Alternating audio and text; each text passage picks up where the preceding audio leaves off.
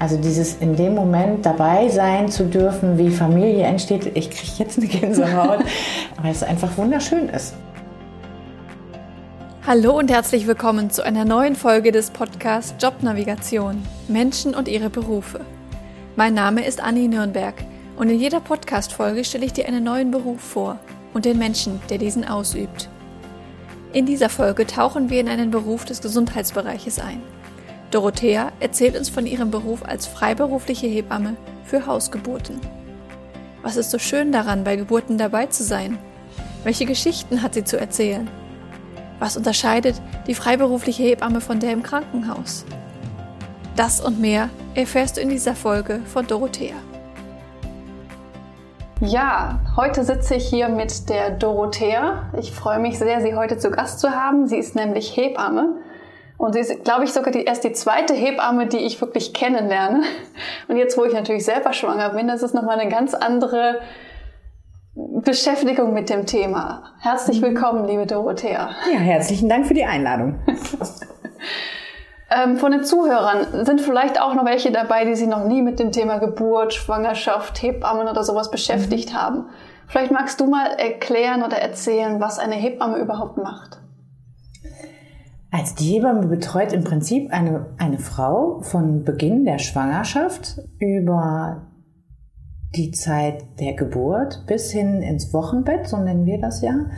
Und das Wochenbett umschließt im Prinzip nach der Geburt die Zeit, äh, bis die Kinder, also wir dürfen auch länger kommen, aber die ersten zwölf Wochen nach der Geburt guckt die Hebamme nach Frau und Kind und eigentlich auch nach Familie. Mhm. Was machst du, wenn, wenn die Frau noch schwanger ist? Also wie fängt das an, diese Betreuung? Also bei uns ist es so, wir, ich bin, arbeite als freiberufliche Hebamme. Das mhm. ist vielleicht auch nochmal ganz wichtig ja. zu sagen. Ich bin an keiner Klinik angestellt, bin selbstständig und ich habe mein, mein Leistungsspektrum bezieht sich auf die Geburtshilfe tatsächlich. Auch da gibt es freiberufliche Kolleginnen, die das anders handhaben, die vielleicht nur die Wochenbettbetreuung machen und ein bisschen in der Schwangerschaft. Ich sehe meine Frauen aber tatsächlich, also ich Nein, ich finde, meine Frauen kann man eigentlich nicht sagen, aber ich mhm. sehe die Frauen, die ich betreue, tatsächlich mit sehr häufig positivem Schwangerschaftstest schon. Das ist sehr früh in der Schwangerschaft, bis dann zur Geburt regelmäßig und würde mich als ja, die Fachfrau für eine Schwangere, eine unkomplizierte, nicht kranke Schwangere bezeichnen. So. Also wir machen Vorsorgen. Das muss man dazu sagen, das ist ein, ein Pass, also der Mutterpass sozusagen, da tragen wir die Vorsorge ein, der früher ja eigentlich eher herausgegeben wurde, um kranke Schwangere herauszufiltern. Jetzt ist das inflationär und wir schauen nach der Kindslage, wir gucken, geht's der Frau gut, was gibt's an Sachen, die besprochen werden müssen, wo vielleicht auch beim Gynäkologen gar nicht so die Zeit ist. Ich würde meine Arbeit auch als Handwerk bezeichnen. Ich habe sehr wenig medizinisches Equipment, mhm. was ich benutze, um einfach zu schauen, wie geht's der Frau und dem Kind. Okay. Das heißt, deine Philosophie ist es im Prinzip, die gesunde Schwangere zu betreuen und zu begleiten und da auch das Augenmerk drauf zu legen. Genau, also das ist ja so, dass ich als Hebamme tatsächlich auch nur die gesunde Schwangere betreuen darf alleine. Sobald es irgendwelche Auffälligkeiten in der Physiologie gibt, dann muss ich sie ja auch weiterleiten an den mhm. jeweiligen Facharzt oder eben an den Gynäkologen. Also okay. Also die gesunde Schwangere ist aber eigentlich bei mir genau in den richtigen Händen. Okay. Gibt ja im Prinzip auch den anderen Weg, dass Frauen nur zum Gynäkologen gehen für die Vorsorge, oder? Ja, den, den gibt es auch. Der ist okay. auch völlig in Ordnung. Das ja. ist ja das, was uns Frauen ja auch genauso die letzten, weiß ich nicht, 50, 60 Jahre ja auch mehr oder weniger genauso mitgeteilt wurde. Mhm. Wenn du schwanger bist, dann guckt der Doktor nach, ob alles in Ordnung ist. Ja. Aber du kannst das auch. Ich kenne das auch, genau. Ja, ich kenne das auch. Und bevor die Doktoren kamen, um zu gucken, ob alles in Ordnung ist, haben es auch die Hebammen gemacht. Ja, ja. Okay. Das ist die Aufgabe der Hebammen, zu gucken, dass alles in Ordnung ist. Und wie siehst du deine Rolle bei der Geburt? Ich würde mich als die Begleitung, die Begleiterin bezeichnen. Also Ich versuche schon auch in der Vorsorge, also in, in der Schwangerschaft, den Frauen klarzumachen, sie müssen ihre Kinder gebären. Ich kann das nicht für sie. Das kann eigentlich keiner für sie übernehmen. Und guck halt tatsächlich schon in der Schwangerschaft. Deswegen ist es vielleicht auch bei mir so, dass ich das Gefühl habe, es können alle Frauen ihre Kinder auch gut gebären und die könnten das auch sehr gut ohne mich wollen die meistens nicht und das glauben die vielleicht auch nicht so von sich selber. Mhm. Aber wenn man sie auf einen richtig guten Weg bringt, kann ich nur die Begleitung sein. Also ich kann das Geländer sein, an dem man sich hochzieht oder ich kann mal eine Stütze sein, aber ich kann das Kind nicht für die Frau bekommen und ich achte eigentlich darauf, dass es der Frau und dem Kind während der Geburt gut geht. Mhm. Also das ist mein Hauptaugenmerk. Zu erkennen, und dann gegebenenfalls auch zu handeln, wenn irgendwas nicht mehr normal verläuft. Ja. Ansonsten würde ich sagen, ist die Natur sehr großzügig und ähm, hat das schon ganz gut eingerichtet. Ja, hat ja auch schon über viele tausend Jahre funktioniert. Genau, das hat sogar schon über viele tausend Jahre funktioniert. Genau, ja. ja. Okay. Ähm, du hast ja eben schon angesprochen, es gibt ja auch andere Formen, Hebammen zu sein, sag ich mal. Mhm. Also es gibt ja auch Hebammen, die in Kliniken angestellt, die dann mhm. wahrscheinlich nur mit dem Geburtsthema zu tun haben und gar nicht mit Vor- und Nachsorge. Ist das so? Möchtest du eine ehrliche Antwort darauf ja, oder eine klar. diplomatische? also ich würde sagen, dass meine Kolleginnen in der Klinik mit ganz, ganz viel anderen Dingen beschäftigt sind als mit der Geburtshilfe. Mhm müssen ganz viel Papierkram erledigen, administrativen okay. Kram, stationäre Geschichten vielleicht sogar, je nachdem, wie da die Arbeitsaufteilung ist. Es ist ja leider schon so, dass viele Frauen auch sagen, ja, eigentlich war ich im Kreißsaal ganz alleine. Da kam ganz zum Schluss meine Hebamme. Also das heißt, der eigentliche Job, den ich als Hebamme habe oder den, wie ich ihn sehe, eine Frau bei einer Geburt zu begleiten, der, den haben die bestimmt auch. Aber der ist in der Klinik halt leider nicht so häufig umsetzbar. Hm. Okay. Warum ist das so? Personalmangel, wie in hm. ganz vielen Pflegeberufen, würde ich sagen, oder in ganz vielen Berufen, wo ja Menschen für Menschen da sind. Und jetzt in den letzten Jahren war es halt auch so, dass ich, also das, was ich so mitbekommen habe von meinen Kolleginnen aus dem Kreissaal, dass der Nachwuchs einfach auch fehlt, also dass wenig junge Kolleginnen in den Kreissaal kommen, in einem kleinen Kreissaal, in dem vielleicht sowieso schon eine Unterbesetzung da ist, man häufiger mal aus einem freigerufen wird. Also da stimmt die Work-Life-Balance eben einfach nicht. Ich weiß, das macht jetzt gerade keinen guten, hm. keine gute Werbung für den Job.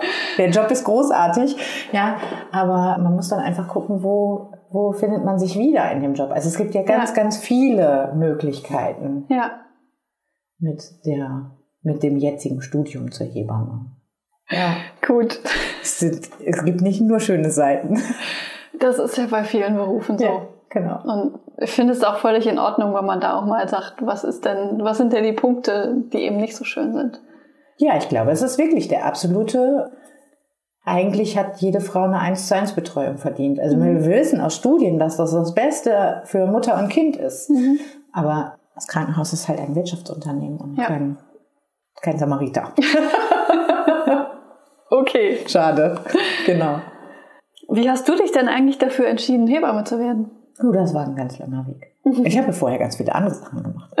Also, ich ähm, habe meinen Abschluss gemacht an einer Hauptschule mit Qualifikation für das Abitur. Habe dann aber keine Lust mehr gehabt, noch zwei Jahre Abitur hinten dran zu hängen und habe dann gedacht, okay, ich möchte ganz gerne was mit meinen Händen machen, ich möchte ganz gerne eine Ausbildung machen mm, und habe mich als allererstes, ich habe genau zu der Zeit zwei Bewerbungen geschrieben, das wird vielleicht für euch jetzt nicht mehr ganz so hinkommen, aber äh, ich bin 73 geboren und da war das also ich glaube, ich kenne niemanden, der mehr als zwei oder drei Bewerbungen geschrieben hat bei uns noch in unserem Jahrgängen. Mhm. Und wollte eigentlich Chemikantin werden. Äh, in der Stadt, wo ich herkomme, in Mahl, gibt es ein ganz großes Chemiewerk. Da sind alle hingegangen, da wollte mhm. ich auch hin. Das hat leider nicht funktioniert. Und dann gab es eine Anzeige in der Zeitung, da hat mein dann werdender Chef eine Zahnarzthelferin gesucht zur Ausbildung. Dann habe ich gedacht, okay, ich habe was mit Menschen zu tun, ich mache was Handwerkliches, also das war meine erste Idee. Und dann werde ich halt Zahnarzthelferin. Das heißt, ich habe erst eine Zahnarzthelferin-Ausbildung gemacht für drei Jahre.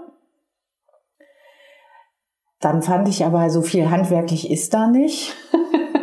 aber mir hat schon auch das mit den Menschen gefallen ganz gut. Wobei mit meinem Chef hat es mir nicht so gut gefallen. Der war sehr cholerisch. Also von daher war es kein so schönes Arbeiten. Und habe dann gedacht, okay, was, was kann ich eigentlich gut? Was sind so meine, was sind so meine Stärken? Und bin dann tatsächlich, wollte dann so ein bisschen in die Pflege schnuppern oder zumindest so in die, ja, also meine Mama kommt aus dem Krankenhaus und dann habe ich gedacht, ja, aber jetzt nochmal eine Ausbildung. Also da war so der erste Mal der Moment so, dass ich dachte so, ja, Hebamme fände ich glaube ich auch ganz spannend. Hat sich aber dann doch ganz anders entwickelt. Ich habe auf einer Messe, ich weiß gar nicht mehr für was, gab es einen ähm, Stand der Bundeswehr vom Berufsförderungsdienst. Und an dem Stand bin ich gelangt und die haben mir erzählt, was die da so machen. Mhm. Und dann habe ich gedacht, boah, das hört sich auch mega spannend an. Dann ähm, gehe ich doch mal zur Bundeswehr. Und habe mich freiwillig bei der Bundeswehr beworben. da war ich dann auch tatsächlich sechseinhalb Jahre und habe erst dann tatsächlich die Ausbildung zur Hebamme begonnen in meinem Berufsförderungsdienst, so nennt sich das, wenn man quasi nach der Bundeswehr kriegt man Übergangsgebührnisse und dann kann man nochmal was Neues anfangen. Und da habe ich mich dann beworben an allen Schulen, weil mir, weil mir da klar wurde, okay, ich glaube, ich möchte gerne etwas machen, wo ich für mich verantwortlich arbeiten kann. Mhm. Das fand ich als Hebamme ist das so ein Job, wenn man selbstständig arbeitet, das kann man sehr gut. Mhm. Ich bin für das, was ich tue, auch wirklich selbstständig verantwortlich. Mhm. So. Hm. Dann kam die Ausbildung. Ja, genau. So bin ich da hingekommen. Wie lange ist das her? 18 Jahre. ja. Cool. Ja, 21 jetzt mit äh, quasi Beginn der Ausbildung sind ja. 21 Jahre. Ja. 18 Jahre bin ich fertig, 18 Jahre bin ich selbstständig. 18 Jahre. Mit Ausnahme meiner beiden eigenen Kinder äh, habe ich jeweils für zwei, also für jeweils ein Jahr ausgesetzt und habe dann aber auch wieder angefangen. Und ja. ich habe 18 Jahre lang immer mit Geburtshilfe gearbeitet. Mhm. Es gab keine Zeit, wo ich keine Frauen bei der Geburt betreut habe. Ich finde, auch das ist eigentlich für mich die Quelle der Energie, so anstrengend dieser Job auch sein kann, aber einfach äh, zu machen. Und es gibt keine Geburt, die gleich ist. Es gibt nicht mal, wenn man eine Frau zweimal oder dreimal betreut, dasselbe bei einer Geburt zu erleben. Und ich mag diese, diese Kraft, die Frauen da auch entwickeln, mhm. also diese Energie, die da freigesetzt wird. Und ja, das bringt mir dann halt auch die Energie, das noch ein bisschen zu machen. Ja. Wenn unsere Haftpflichtversicherung mitspielt, machen wir das noch ein bisschen. Also möchte ich das auf jeden Fall gerne noch ein bisschen machen. Okay. Ja. Hast du dich dann auch direkt selbstständig gemacht oder hast ja. du erst noch woanders gearbeitet? Nein, ich okay. habe nirgendwo anders gearbeitet. Also die drei Jahre haben ist eine schulische, also zu unserer Zeit war das noch eine schulische Ausbildung, schulisch mhm. praktisch. Jetzt ist das ja ein ähm, Studium und wir waren, also die Ilka arbeitet auch heute noch mit mir zusammen. Wir haben zusammen die Ausbildung gemacht. Und die Miriam, wir haben hier diese Praxis eröffnet. Also mir war schnell klar, okay, das System Bundeswehr ist schon eine Hierarchie gewesen, wo, wo ich zum Schluss schon auch recht schwer schlucken musste das eine oder andere Mal. Aber das System Krankenhaus ist noch eine Nummer härter. Ja.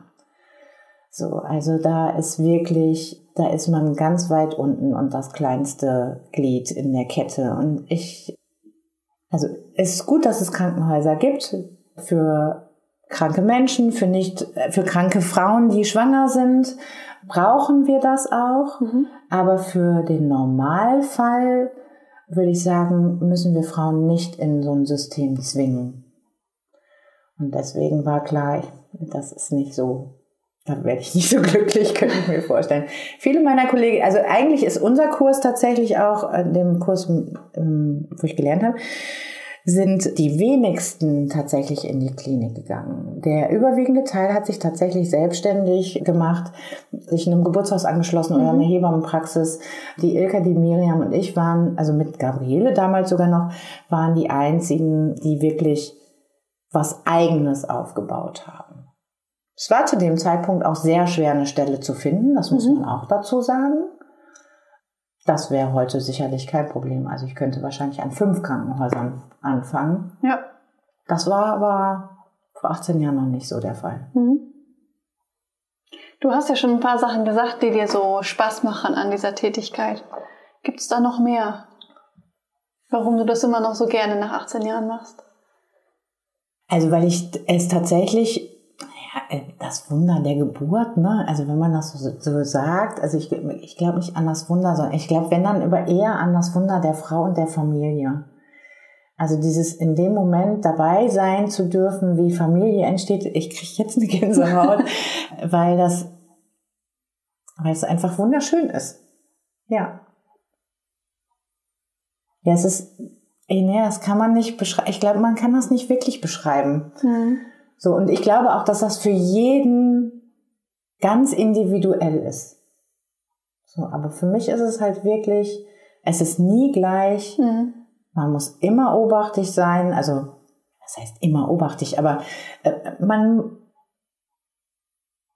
doch, ich habe schon auch immer, so schön wie ich das da finde, in dem Moment ist das Arbeit und da gucke ich schon drauf, dass es ein da vor Ort gesundheitlich gut geht. Aber trotzdem schwingt da ganz, ganz viel andere Energie mit. Mhm. So würde ich das vielleicht bezeichnen. Mhm. Es ist schwierig, das zu bezeichnen. Hm. Ich habe eine Frau betreut, die hat ähm, die hat es eigentlich ganz passend auf den Punkt gebracht. Die hat irgendwann mal gesagt, ach Doro, ich freue mich so auf meine Geburt, weil dann werden die Sterne am Himmel stehen und ich werde, wenn alle anderen schlafen, was ganz Wundervolles machen. Oh. So, und ich fand das so, ja, genau. Ja, genau so ist das. Es wird, es wird was ganz Wundervolles passieren. Ja. In den allermeisten Fällen passiert was ganz, ganz, ganz Wundervolles. Das ist echt schön. Das ist total schön. ja, jedes Mal, dann denke ich so, oh, beim letzten Kind hat sie zu ihrem Mann gemacht, oh, Schatzi, wir können doch nicht aufhören. Guck doch, wie gut ich das kann. Der hat aber nach drei gesagt, doch, wir hören jetzt auf. Fand ich sehr schade. Sehr cool. Ja, aber ja, genau. Ich mache was ganz besonders Schönes, während alle anderen schlafen. Mhm. Manchmal fühlt sich das nachts, wenn es um, um zwei das Telefon geht, nicht so an, als ja. ich mache was ganz besonders Schönes, wenn alle anderen schlafen. Dann denke ich, ich will auch schlafen. Aber doch eigentlich, wenn man dann aufgestanden ist und da ankommt und das so ein Momentchen auf sich wirken lässt, dann ist man auch. Dann ist man auch da und dann darf das auch ja. genauso sein, wie es ist. Ist das häufig nachts oder weil das eben so klar Ja, also mein Partner hat immer gesagt, wenn das Telefon zwischen zwei und vier klingelt, musst du auf jeden Fall arbeiten. Und dann ist es auch auf jeden Fall Geburt. Okay. Ja, es ist schon häufig nachts. Nicht alle Kinder werden nachts geboren, aber ja, ja. es ist schon häufig, dass es nachts losgeht, dass man nachts das erste Mal raus muss. Ja, das passiert okay. schon. Mhm. Ja. Okay, da kommen wir auch schon zu den Herausforderungen. Was ist denn schwierig in dem Beruf oder wo kommst du auch manchmal an deine Grenzen? Na, das ist schwierig zu sagen. Also dadurch, dass ich mir ja oder dass die Frauen zu mir kommen und sagen, okay, sie möchten ganz gerne eine Geburt und die soll gerne auch zu Hause stattfinden, haben wir schon ein Klientel, was sehr aufgeklärt ist, würde ich sagen. Wie war die Frage? Wo komme ich an meine Grenzen? Herausforderungen. Herausforderungen. Ja, ich glaube, dass sich nicht selber spüren und wahrnehmen können der Frauen halt eine Riesenherausforderung ist, weil sie immer irgendeine Bestätigung brauchen von mhm. außen, anstatt sich selber in irgendeiner Art zu bestätigen. Mhm. Ja, ich weiß nicht, wie ich es wie ich es anders beschreiben soll. Ja, ich glaube, das ist die größte Herausforderung, Frauen bei sich ankommen zu lassen. Mhm. So, zu, zu, all dem, was ihnen ja von außen auch gerne noch dazugepackt wird. Mhm. Aber sie sind halt auch ganz viel im Außen. Mhm. Wollen auch alles, wollen auch alles, alle Seiten abgecheckt haben und alles und nehmen sich halt eben einfach häufig gar nicht selber wahr. Ich glaube, das ist so die größte Herausforderung, mhm. finde ich. Oder das ist zumindest ja ist das, was mir am schwersten fällt. Im Moment finde ich gerade tatsächlich Corona eine mega Herausforderung. Jetzt Mhm. nicht für mich als Arbeit, sondern tatsächlich für die Frauen, die Familien und für das Soziale. Es ist deutlich auffälliger, dass ich mit vielen Frauen, die im letzten Jahr geboren haben, noch deutlich länger Kontakt habe. Das ist sonst sind die irgendwann eingebettet in irgendwelche Spielgruppen oder sowas. Das äh, merkt man halt, es ist halt nicht möglich. Das würde ich aber jetzt tatsächlich eher der Pandemie zuschreiben, als Mhm. dass das, äh, sonst geht das eigentlich ganz gut. Mhm. Sonst kommen die auch irgendwo an. Ja. Ja. Genau. Inwiefern sind die Vorschriften, die du so hast, eine Herausforderung? Du musst Vorschriften mir anders erklären, glaube ich Ähm, gerade. dir diese Regelungen, die es gibt für den Beruf der Hebamme, in welchen Fällen du was machen musst oder so. Wenn man Geburtshilfe macht, ist es so, dass man Ausschlusskriterien hat, wo man Frauen drin, also wo man tatsächlich sagen kann, okay, die Frau darf eine Ge- Hausgeburt machen und diese nicht, also auf, aus welchen Gründen auch immer. Das hat aber auch was damit zu tun, dass ich finde nicht alle toll, aber grundsätzlich natürlich auch, um ja auch das Leben der Frau natürlich nicht zu gefährden. Eine Herausforderung ist die Haftpflichtversicherung, vielleicht da nochmal zurückzukommen, die, Haftpflichtversicherung, die wir für Geburtshilfe aufbringen müssen, tatsächlich zu finanzieren. Das ist äh, in den letzten 18 Jahren exorbitant gestiegen. Ich habe angefangen mit einer Haftpflichtversicherung von 600 Euro und bin jetzt bei knapp 10.000. Wir kriegen Zuschuss vom GKV, das ist der Spitzenverband der Krankenkassen, werden wir bezuschusst. Aber erstmal muss man es erwirtschaften fürs halbe Jahr und erstmal muss man es vorstrecken, dass man es dann eben einfach zurückbezahlt bekommt. Ja. Oder ein Teil davon, man kriegt nicht das Ganze.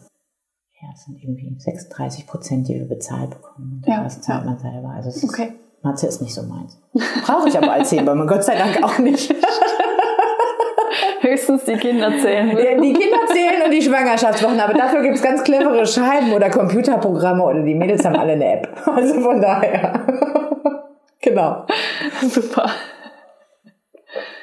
Inwiefern glaubst du denn, ob das sich oder ob sich dieser Beruf in den nächsten Jahren noch verändern wird? Also wenn jetzt jemand sagt, ich finde das cool, ich möchte in den Bereich, dauert das ja ein bisschen, bis der fertig wird oder die. Also grundsätzlich ist es ja so, dass es zum Studium geworden ist oder zum Studium wird. Es gibt, glaube ich, noch ein paar Schulen, die es dual als Schul- und äh, praktische Ausbildung, also das Studium ist ja auch dual, die machen ja auch noch praktische Ausbildung. Es ist so, dass die jungen Kolleginnen ja nicht besser bezahlt werden, nur weil sie studiert haben. Also das heißt, es wird weiterhin kein mega schlecht bezahlter Beruf sein, aber für jemand, der studiert hat, hatte sich vielleicht auch was anderes überlegt oder was anderes gedacht.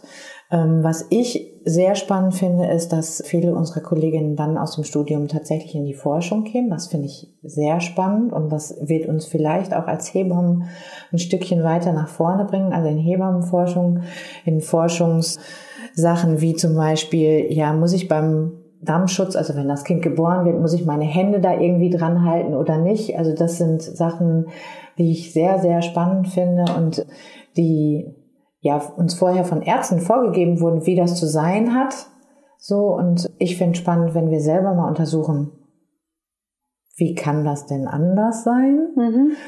In die Richtung finde ich es halt spannend. Ich glaube, grundsätzlich wird es sich auf jeden Fall nochmal deutlich verändern. Wir werden immer mehr Zentren bekommen, die kleinen Kreissäle werden zumachen. Ich glaube da nicht an eine 1 zu 1 Betreuung in diesen Riesenzentren mit vielleicht 10 oder 12 Kreissälen. Ja, ist schwierig, so eine Vorstellung, weil es Okay. mich eigentlich auch ein bisschen traurig macht, wenn Ja. ich ehrlich bin. Ja. Grundsätzlich müssen die Frauen auf die Straße, ne? Ja. Die Frauen, die Familien, die müssen sagen, nee, wir wollen Hebammen. Mhm.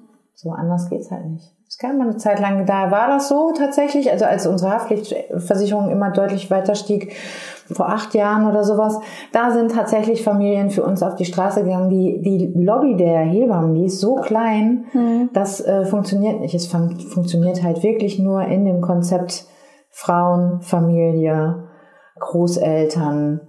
Ne? Also was nehmen wir unseren Kindern, wenn wir diesen Beruf nicht weiterhin unterstützen? Ja. So wie das ja in vielleicht auch vielen anderen Berufen der Fall ist. Ja. Wie ist das in anderen Ländern? Gibt es da Länder, wo es viel mehr Hebammenbetreuung gibt? Also wir brauchen eigentlich gar nicht so weit zu gucken. Wir können nach Holland gucken.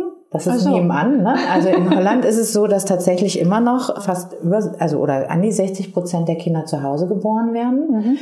Da gibt's aber, das System ist ein bisschen was anderes. Ähm, da macht die Hebamme grundsätzlich die Vorsorge. Es gibt eine Bezirkshebamme sozusagen. Das heißt, jede Frau, die schwanger wird, meldet sich bei dieser Hebamme, nicht beim Gynäkologen. Die Kolleginnen in Holland machen ganz häufig auch einen Ultraschall. Und nur wenn irgendwas auffällig ist, also nur eine auffällige Schwangerschaft, eine auffällige Frau darf in der Klinik ihr Kind bekommen. Darf. Okay. Mhm. Spannend. Oder sie zahlt es halt selber, dann dürfen ja. alle Frauen ihre Kinder in der Klinik bekommen, aber dann muss man es halt auch selber zahlen. Ja. Vielleicht wird so ein Schuh draus. Sehr spannend. Mhm. Wusste ich gar nicht. Ja, ist so. Also ähm, da, das ist äh, tatsächlich so. Aber es gibt auch einfach noch mal ein anderes System. Ne? Also da mhm. gibt's die die Frutfrau, das ist eben die Hebamme. Mhm. Ja, und dann gibt's die Kramsfrau. Also die kommt, die Frutfrau ist für die Geburt zuständig. Und ja. die Kramsfrau kommt dann aber noch vier Wochen nach der Geburt und macht den anderen Scheiß.